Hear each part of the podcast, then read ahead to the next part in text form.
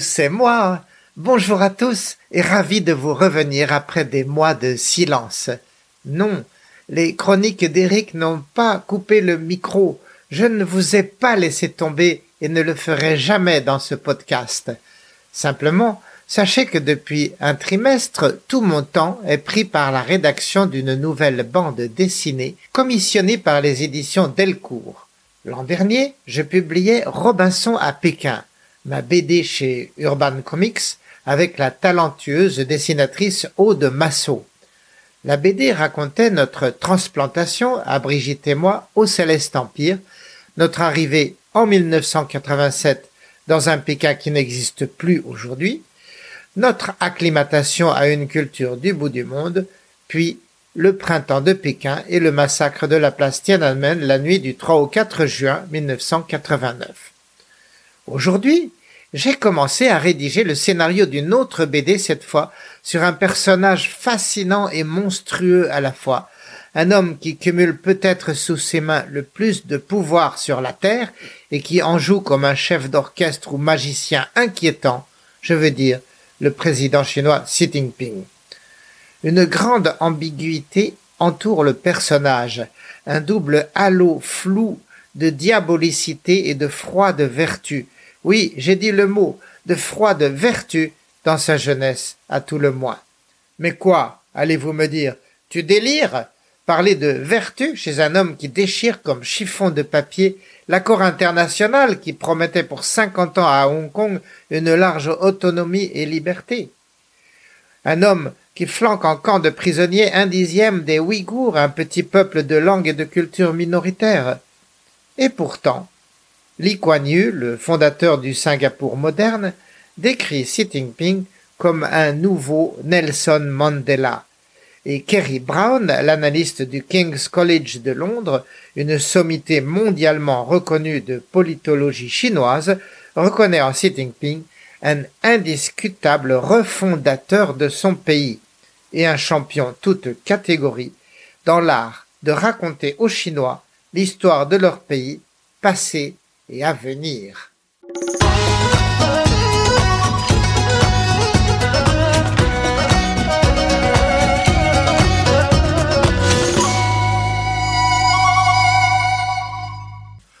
Tout ceci invite à la prudence dans la façon dont nous devons reconnaître le personnage.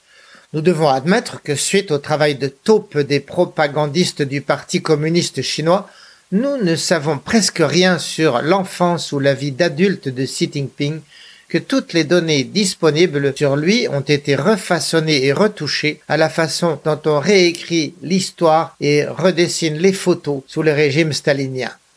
Aussi, en observant Xi Jinping, ce président d'une république populaire d'1,4 milliard de gens, qui est aussi premier secrétaire d'un parti communiste de 87 millions de membres et chef d'une armée populaire de libération d'un million et demi d'hommes en armes, nous devons à la fois éviter de verser dans la géographie, dans une peinture servile des moindres faits et gestes de Xi Jinping comme merveilleusement empreint d'intelligence géniale et d'ouverture au monde, et nous devons aussi nous garder de diaboliser le personnage comme l'avait fait George Bush père sur l'URSS, en classant le monde russe comme un domaine du grand Satan dont rien de bon n'était à attendre. En effet, la faute de George Bush nous vaut aujourd'hui Poutine et la guerre en Ukraine. Cette Russie désabusée, le jour où elle a quitté le communisme, a désespéré de se voir un jour reconnaître et accepter par l'Occident mené par l'Amérique. L'Amérique voyait en la Russie un rival de toujours et la traitait comme un diable jusqu'au jour où elle l'est devenue pour de bon. Voilà, face à la Chine, une faute qu'il faut éviter, car le prix de son désespoir, s'il arrive, serait autrement plus fort, insupportable, dangereux pour la survie de la planète même que ne l'est le drame des Russes aujourd'hui.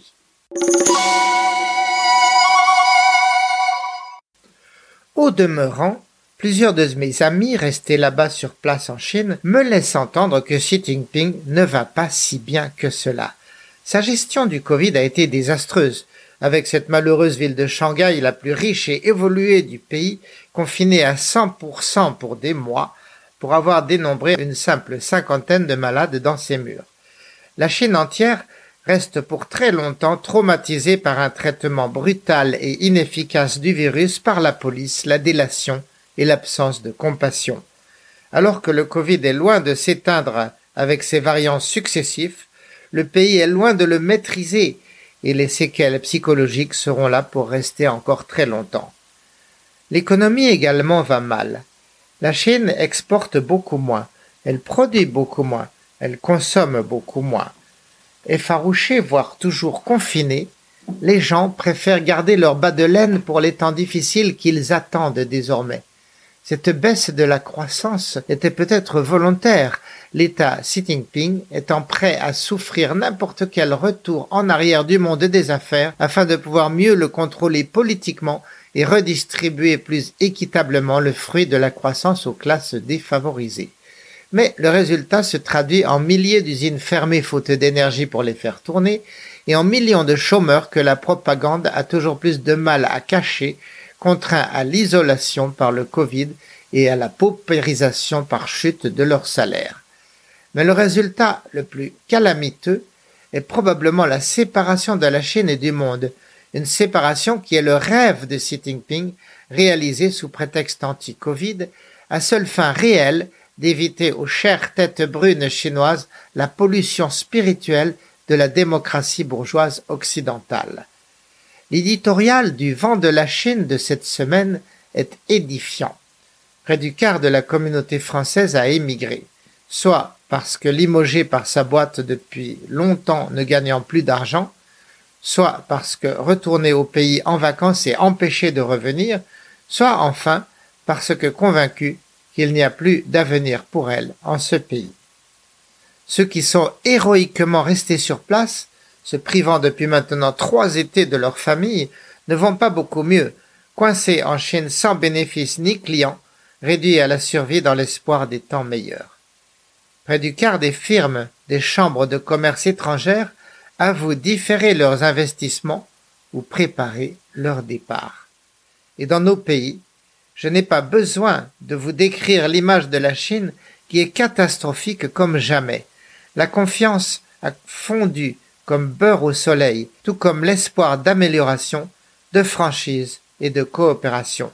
Autrement dit, nous vivons entre Chine et Europe et Occident une page bien sombre de nos relations, et ne croyez pas que les Chinois le vivent bien, ni qu'ils acceptent bien au fond d'eux-mêmes cette distanciation et rupture de dialogue voulue par le régime.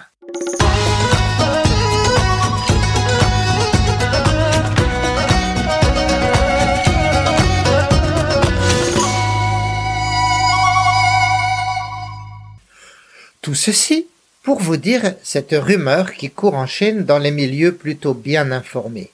Le 29 mai dernier, une réunion du bureau politique des 25 membres de l'instance suprême aurait démis Xi Jinping de deux de ses fonctions. En date d'octobre prochain, pour le 20e congrès, Xi cesserait d'exercer en tant que président de la République et que secrétaire général du parti et ne garderait que ses fonctions de président de la commission militaire centrale, c'est-à-dire général en chef des forces armées. Je m'empresse d'ajouter que depuis qu'il a commencé à courir, ce bruit est fermement combattu par des analystes éminents comme Bill Bishop qui croit que l'Ouest prend ses désirs pour des réalités et ne voit aucun fait concret dans la sinosphère pour confirmer cette nouvelle suspecte. J'y suis, j'y reste, pourrait donc dire Xi Jinping, et après avoir déraciné ou emprisonné systématiquement tous ses ennemis de gauche comme de droite, militaires comme industriels ou intellectuels, l'empereur rouge n'aurait plus face à lui aucune force pour le contraindre à partir. Ici, toute la question est de savoir si la collégialité, le principe historique du Parti communiste chinois, est toujours présent ou bien remplacé par le culte de la personnalité et le pouvoir solitaire. La question est de savoir si Xi Jinping est bien le produit, l'invention presque du parti pour aller de l'avant et s'arracher à cette corruption qui allait le tuer, ou bien si Xi Jinping est un dictateur opportuniste ayant liquidé et étranglé toute opposition pour jouir de la vie. On y verra plus clair au moment du 20e congrès d'octobre. Mais en attendant, nous, Européens, devons nous garder de diaboliser le personnage et surtout la Chine et son système. Ils demeureront, quoi qu'il arrive, le second pôle de l'humanité sur Terre, un peu comme un yang face à un yin, et pour le moment, par méconnaissance et absence de dialogue, nous demeurons victimes d'une forme de méfiance viscérale, de racisme envers l'Empire du ciel et ses enfants. C'est en partie mérité, car cette Chine n'a pas joué franc jeu. Elle a trop manié la recherche de ses propres intérêts et évité sérieusement d'envisager en pratique un partage de la production et de l'équipement du monde, une production en commun et de ces technologies que nous lui avons transmises du TGV aux centrales nucléaires ou demain à l'aviation civile. Mais bon, dans la confiance en l'autre manifestée aujourd'hui, dépend la paix de demain, qu'on y réfléchisse. Je voulais vous parler en fait de toute autre chose, d'une chose plus légère et agréable, une chaîne de souvenirs personnels vécus durant mon long séjour chinois. Alors que vient de rendre son âme Yves Coppens, le paléontologue célèbre, je voulais lui rendre hommage dans son rapport avec la Chine. En 1974, Coppens avait découvert, ou plutôt co-découvert, Lucie, l'australopithèque des monts d'Éthiopie de 3,2 millions d'années. Mais il s'était aussi intéressé à l'homme de Pékin beaucoup plus jeune, remontant à 11 000 ans avant Jésus-Christ, exhumé dans les années 20 à Zhoukoudian, à 48 km de la capitale.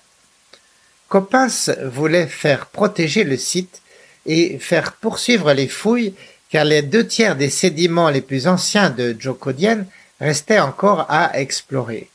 Des ossements exhumés, notamment par le père Teilhard de Chardin, avaient disparu avec l'armée japonaise en 1945. Lors d'une conférence de presse à Pékin en 1995, Coppens avait suggéré que ces restes antiques de l'humanité chinoise auraient été volés par l'armée nippone et seraient aujourd'hui secrètement entreposés dans les caves du palais impérial à Tokyo. Alors à ce moment, un peu par provocation, je n'ai pu m'empêcher de lui demander publiquement s'il ne pourrait pas s'adresser à l'empereur du Japon pour exiger le retour des reliques en les demandant poliment. La question avait fort amusé Coppens et après la conférence, nous étions partis tous les deux pour un déjeuner en tête à tête où il m'avait dévoilé plein de choses sur les origines de l'humanité. À ce moment, Coppens n'était plus si sûr que l'humanité originaire d'Afrique provienne d'un seul site. Il croyait à une origine buissonnante de l'Homo sapiens, où diverses tribus vivant de la chasse et de la cueillette migraient en permanence et se rencontraient tantôt pour faire l'amour, tantôt pour faire la guerre, et échanger leurs gènes pour avancer vers plus de mobilité et d'intelligence vers l'homme moderne. 23 mois plus tôt, en janvier 1994, j'avais eu la chance de rencontrer un autre grand génie français en tête à tête, Pierre Soulages, l'inventeur de la peinture monocolore aux 50 nuances de noir, venu à Pékin pour une rétrospective de son œuvre à la Galerie nationale des beaux-arts. C'était cinq ans après le massacre de Tiananmen. Alors France et Chine essayaient péniblement de se réconcilier suite à l'immense déception causée par la mort de dix mille étudiants la nuit du 3 au 4 juin 89. Soulage apportait une touche de couleur noire comme un deuil discret et réconciliateur entre les deux pays. Mais en dépit de l'immense retentissement de l'événement, Soulage n'était pas très entouré ni demandé au moment de sa présentation. Une fois le dernier mot prononcé, Soulage n'avait alors plus rien à faire et prenant mon culot à deux mains, j'avais été lui demander s'il était libre à déjeuner, ce qui était le cas. Avec sa femme, nous avions donc cheminé cinq minutes vers un petit restaurant du coin et tout en mangeant de bon appétit, nous avions bavardé sur sa peinture, sur son impression de l'art pictural chinois renaissant, plongé dans un climat obsessionnel de croissance et d'enrichissement à tout prix. Sept années plus tard, en 2001, je devais rencontrer une célébrité d'un tout autre domaine, dans celui de l'économie et de la politologie mondiale, je veux parler de Jacques Attali, de passage à Pékin. Dès lors, la Chine était redevenue à la mode et ce pays grand demandeur d'investissement et de technologie était courtisé par la terre entière. Pour rencontrer Attali, cette fois j'avais eu la tâche plus facile, étant depuis 1996 l'éditeur et auteur du Vent de la Chine, ma lettre exclusive d'analyse de ce pays, à laquelle Attali s'était abonné. Aussi, quand il était arrivé à Pékin, je n'avais eu aucune difficulté à obtenir ce déjeuner avec lui en tête à la terrasse d'un de ces petits estaminets privés qui s'étaient ouverts depuis le retour de la politique d'ouverture. Je lui avais offert un exemplaire dédicacé de mon dernier livre aux éditions Robert Laffont, Sois riche et tais-toi. Et nous avions évoqué l'avenir, les stratégies de développement de la Chine. Sur un petit sourire, Attali m'avait dévoilé sa glaçante vision des choses. Pour lui, la Chine s'était donnée pour feuille de route de dévorer et subjuguer tous ses pays partenaires, à commencer par la France. Quand ce serait fait, elle voudrait s'achoper au rival et ennemi ultime, les États-Unis. Cette empoignade terrible déterminerait qui des deux deviendrait le maître du monde et quelle marge de liberté demeurerait par la suite au reste des nations de la terre. L'argument de cet homme visionnaire était terrible, mais il m'apparaît aujourd'hui relativement réaliste et partiellement corroboré.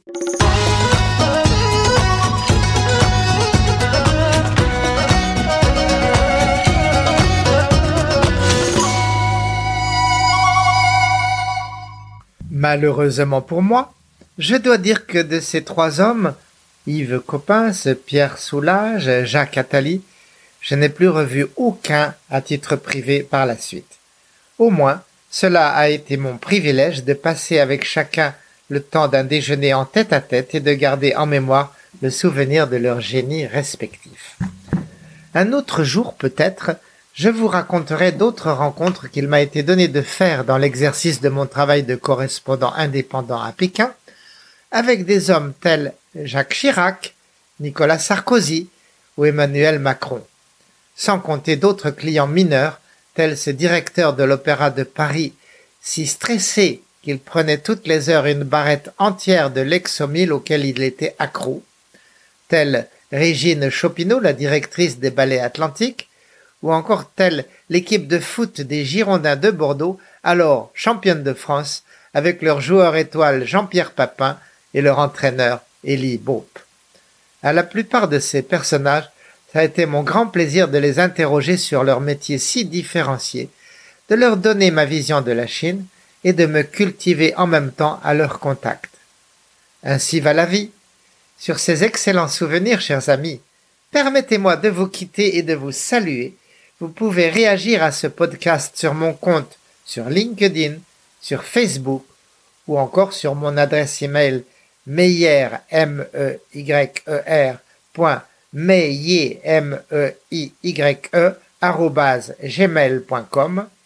À bientôt les amis, portez-vous bien et prenez garde au Covid qui rôde toujours.